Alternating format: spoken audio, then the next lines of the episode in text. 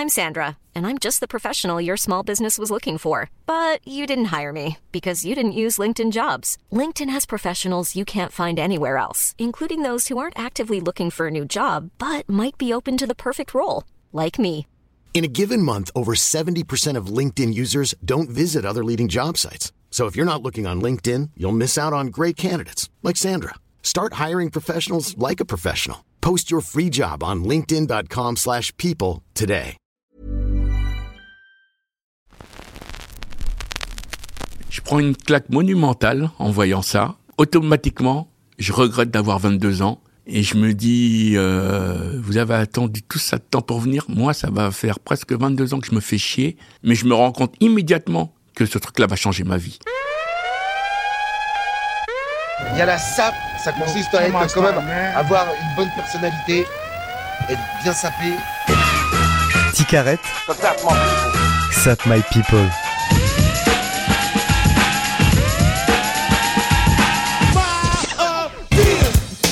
Un pionnier raconte les débuts du hip-hop en France. Épisode 3, quand Paris s'est mis à breaker. En 1982, Daniel découvre la danse et le DJing avec le fameux New York City Rap Tour. Un événement qui marque officiellement les débuts du hip-hop en France. Pour Dan, tourner sur la tête devient une obsession.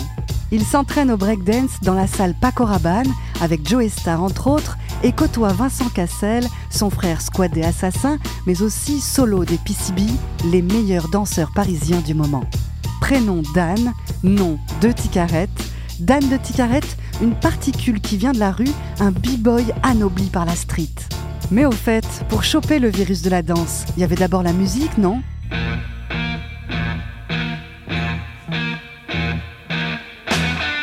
La musique a toujours été dans ma vie. C'est mon frère qui m'a initié à la musique en me faisant écouter euh, du rock, les Beatles, Woodstock, Jimi Hendrix. À cette époque-là, quand je faisais mes devoirs, bah, c'était c'était du, Jimi Hendrix que j'écoutais. Et puis j'ai toujours aimé euh, après le, jazz rock. Contrairement à mes cousins qui habitaient à La Courneuve, qui pour moi c'est Harlem et le Bronx mélangés, j'aimais pas beaucoup de jazz band parce que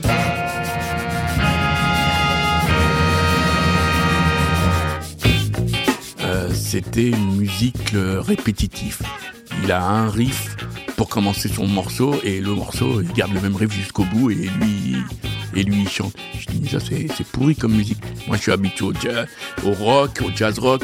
Le- la musique elle change quand c'est les refrains tout ça. Et c'est marrant parce que par la suite je me suis aperçu que j'ai fait de la musique comme jazz band quoi. J'ai fait des boucles et jazz band il jouait déjà en boucle. Get Up Stand Up c'est une boucle. Mais bon moi j'étais à cette époque-là assez rock, jazz rock. Et puis euh, après, je me suis mis au disco.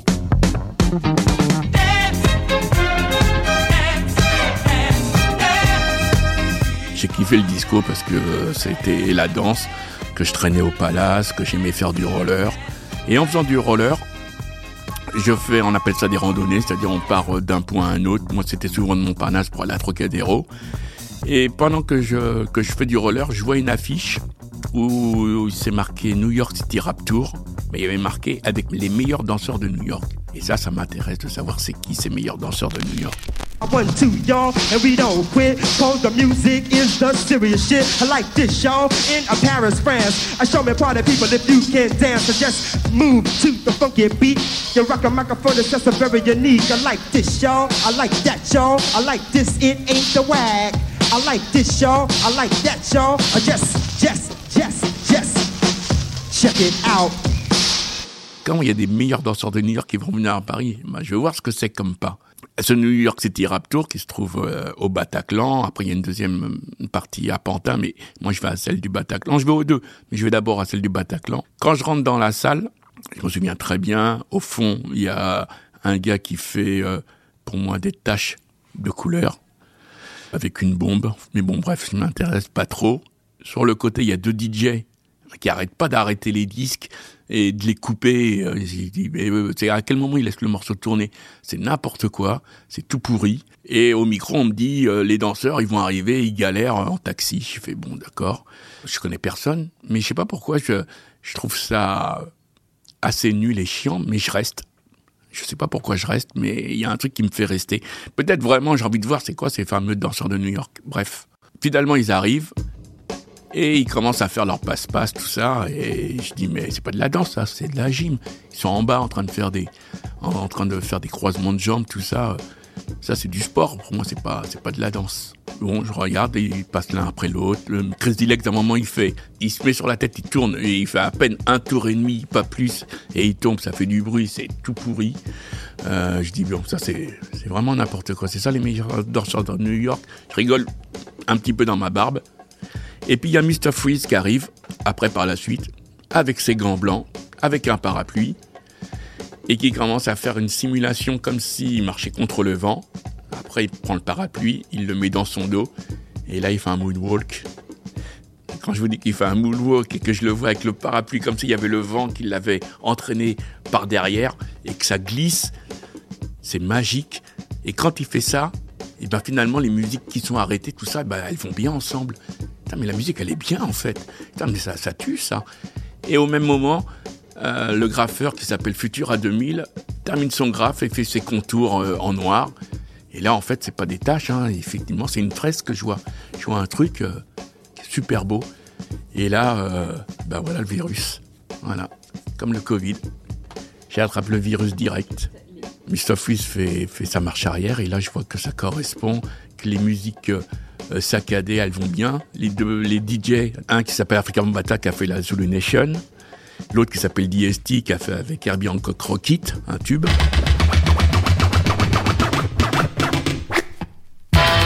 Je prends une claque monumentale en voyant ça.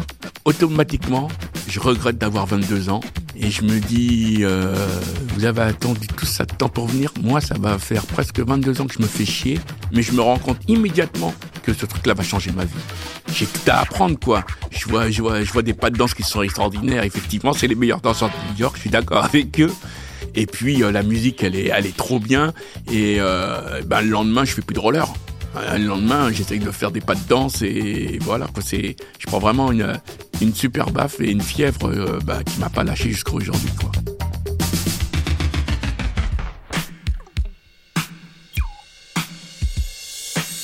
découvre euh, une culture qu'on appelle le hip-hop, mais pour moi, je, découvre euh, une autre planète qui a débarqué. Pas des gremlins, mais plutôt euh, des gens, je sais pas d'où ils sont sortis. Bah, de toute façon, tout le monde, ça a fait ça. La première fois qu'on voit un moonwalk, on se demande comment la personne, elle fait ça. C'est, c'est, ça va pas avec, avec les lois de la physique. Tu peux pas glisser comme ça. Et effectivement, euh, c'est extraordinaire de, de, voir ça. Je pouvais très bien aimer la danse et pas aimer la musique. J'aurais pu très bien aimer la danse et pas aimer le graphe. D'un seul coup, t'aimes le graphe, t'aimes la beatbox aussi, parce qu'à cette époque-là, il y avait de la beatbox, des gens qui, qui font du rythme avec leur bouche euh, au micro.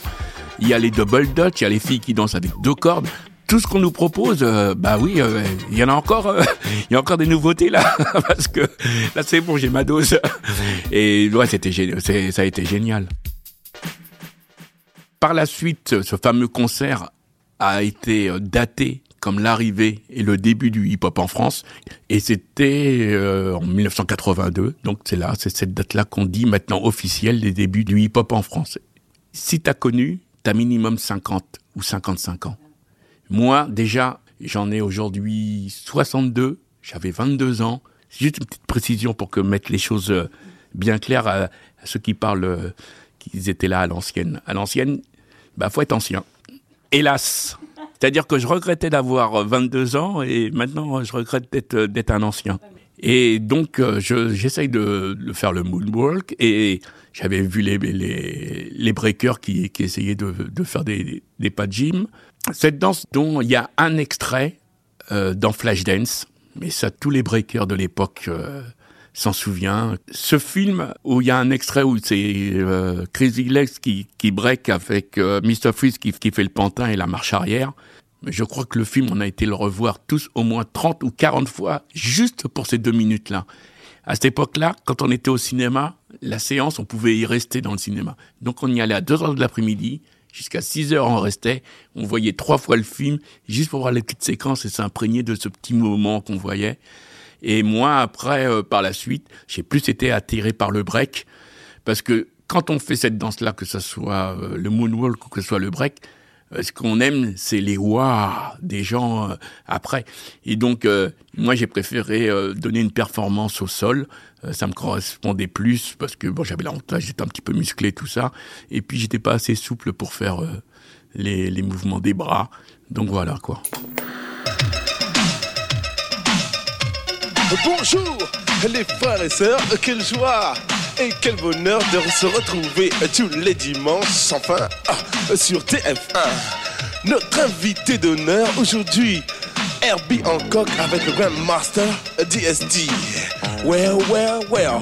Mais avant tout, la leçon, ce que l'on vient de faire, la chaîne électrique. Et euh, je m'entraîne vraiment euh, au breakdance et après, en 84, il y a HIP, HOP qui existe sur TF1, l'émission, avec les PCB. Ça veut dire Paris City Breaker, c'est pour faire comme New York City Breaker, et eh ben eux c'était Paris City Breaker. Et c'est vrai que c'était euh, le groupe qui était très très fort. C'est le groupe euh, de Solo, Nico et Wilfried. Enfin ils sont ils sont 4 4 5 comme ça qui sont membres du jury et qui et qui dansent. Là je sais pas comment j'ai l'info, mais j'apprends que Paco Rabanne, le créateur de mode, a une salle euh, vers Colonel Fabien et qu'il la laisse libre accès à ceux qui dansent le breakdance. Et c'est la salle où s'entraînent surtout euh, euh, les PCB, donc Solo et Nico. Mais il y a aussi euh, Joe Star qui s'entraînent là-bas. Euh, parce que lui c'est un formidable danseur debout. Par contre, lui il fait pas de break, lui il danse debout, mais il est plus fort que beaucoup. Et donc dans cette dans cette salle, eh ben on, on, on s'entraîne et c'est c'est là que je commence à, à me perfectionner en, en breakdance. Il y a une une figure qui, qui, est, qui est très difficile, mais qui appartient à, à chaque breaker de savoir la faire. Ça s'appelle la coupole. C'est-à-dire c'est un, un espèce de cheval d'arçon, figure de gym, mais qu'on fait à l'envers. C'est-à-dire que au lieu d'être debout sur ses deux bras, ben on se sert de notre dos, on tourne sur nous-mêmes. Enfin bon, cette figure, euh, je la, travaille en même temps que Xavier, un des breakers qui fait partie du groupe qui s'appelle Actuelle Force, un peu numéro un euh, à cette époque-là dans la ville de Paris avec les PCB. Tous les deux, on ne sait pas faire cette figure. Xavier, je crois qu'il met 15 jours pour l'apprendre. Je mets 6 mois. Voilà.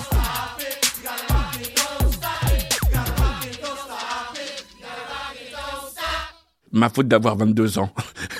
en fait, eux, ils apprennent très vite. Moi, j'apprends très difficilement. Moi, je me cogne la tête, je me fais mal. Mais il n'y a pas moyen. Il faut que, il faut que je réussisse à l'avoir et j'y arrive euh, tard, mais j'y arrive, quoi.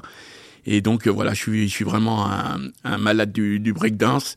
Et euh, je m'entraîne le samedi, euh, tous les après-midi.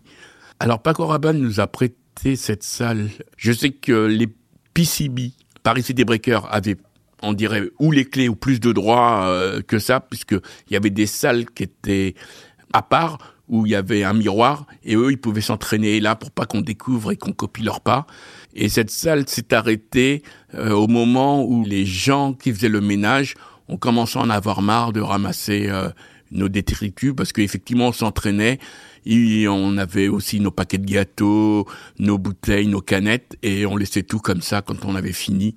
Bon, ça va, euh, une semaine, un mois, deux mois. À un moment, ils ont dit non, non, mais c'est bon, quoi. C'est cette salle-là, c'est pas la salle du quartier, quoi. Donc euh, voilà, et ça s'est arrêté comme ça à un moment. Paco Rabanne, cette salle, elle se trouve à Colonel Fabien. Colonel Fabien, c'est à une station de Stalingrad, et entre Stalingrad et la Chapelle, donc là c'est la ligne 2 de, du métro parisien, il y, a le, terrain vague. Et donc, euh, quand on a fini de s'entraîner ou, ou quand la salle finalement s'est arrêtée, eh ben, on s'est retrouvés tous au terrain vague à continuer à travailler, à travailler les pas. On y trouvait euh, Joey, Mio, Solo, Squat. En fait, Aujourd'hui, on sait qu'il y a le groupe Assassin et le groupe NTM, mais en fait, à cette époque-là, c'était un, groupe d'amis. Il y avait avait pas un, groupe de rap qui s'appelait Assassin, un groupe qui s'appelait NTM.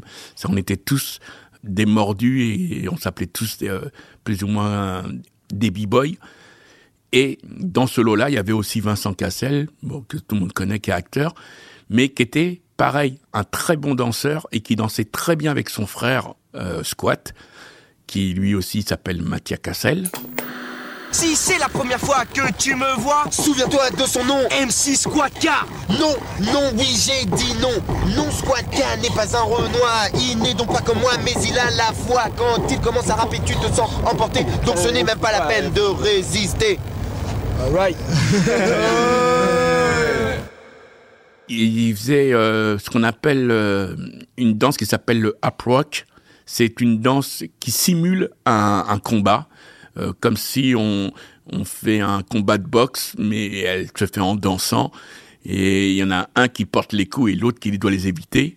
Et dans cette danse-là et dans cette discipline-là, Squat et Vincent Cassel, on peut dire ils étaient les meilleurs.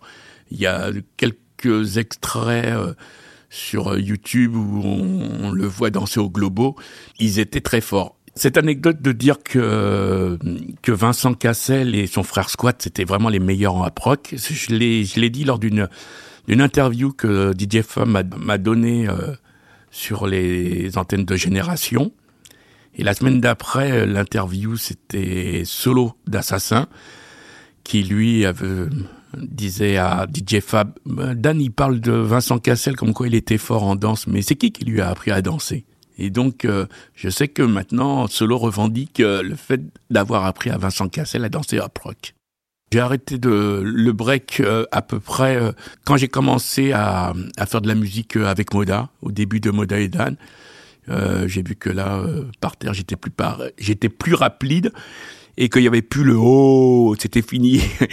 donc euh, j'ai lâché l'affaire et donc euh, je me suis vraiment porté sur la musique. C'est à, à peu près non, vers 87 que là j'ai arrêté de breaker. Ticaret, Sap My People.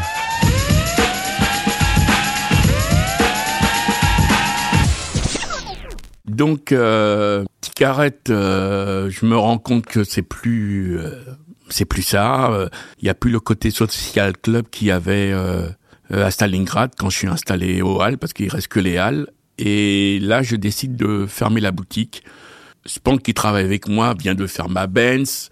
Euh, moi, je commence à, composer de plus en plus et je me dis, bon allez, je vais basculer, je vais faire que de la musique et je vais fermer la boutique, mais en me disant euh, rien de grave quoi. Et quand je ferme la boutique, là, je me retrouve euh, donc euh, près de la quarantaine euh, à avoir arrêté la boutique, euh, un truc que j'avais kiffé euh, depuis très longtemps. Et je me rends pas compte, mais je tourne en rond. Je fais une sorte de dépression, euh, sans larmes, mais, mais bousillé à l'intérieur. Je suis er- er- errant, je, je vis sur euh, l'argent que j'ai gagné de Ticaret et puis euh, il se passe rien d'autre. Jusqu'au jour où je sors un soir, je vais dans une boîte qui s'appelle Le Cabaret qui est sur les champs et qui est gérée par un physio, c'est-à-dire quelqu'un qui décide toi tu rentres, toi tu rentres pas. Je fais la queue et ce gars me voit euh, dans la queue et vient vers moi et me dit euh, T'es pas Dan euh, qui avait la boutique euh, Ticaret Et je lui dis oui. Mais lui, quand il me parle de ça, il me parle de Ticaret à la Villette, quand je fais de la fripe. Et il me rappelle que c'est un gars qui était venu euh, me prendre de la marchandise pour la vendre à Marseille, mais qu'il n'avait pas de sous, et qui m'avait laissé juste un chèque euh, comme ça en garantie. Et je lui avais fait confiance, euh, alors que le chèque aurait pu être bidon. Et je lui ai fait confiance, il a vendu ça juillet-août, il est revenu en septembre, il m'a donné ce qu'il avait vendu. Et ce geste que j'avais fait, il l'avait vraiment ben, pas du tout oublié, ni mon visage. Et quand il me rappelle ça, il me dit bah vas-y rentre. Donc je rentre, je m'amuse un peu dans la boîte. Et quand je ressors, je lui dis ah mais je me, dis mais lui il connaît un peu les boîtes de Paris. Donc je le branche et je lui dis euh, je pourrais pas travailler euh, en tant que DJ euh, là au cabaret parce que moi je suis je suis DJ. Il me dit non non non au cabaret c'est très difficile la clientèle. Enfin bon il sait pas ce que je joue donc euh, il se dit ça va pas faire l'affaire. Il me dit mais je vais en parler au DJ. On va voir si on peut te trouver un plan. Et euh, effectivement, euh, ce DJ-là faisait, euh, je crois qu'il faisait le samedi au réservoir. Il me dit, écoute, il y a peut-être une place le vendredi au réservoir. Je lui dis, ok, bah je vais jouer. Et euh, je lui dis, mais le réservoir, c'est un, c'est un resto, c'est un club où il y a des concerts, c'est vachement rock. Et lui, il me dit, non, non, mais rock, laisse tomber, c'est ceux qui, ceux qui aiment le rock, ils sortent plus. Il y a que des gens qui aiment le hip-hop, donc euh, viens avec les disques de, des années 90 hip-hop, ça suffira.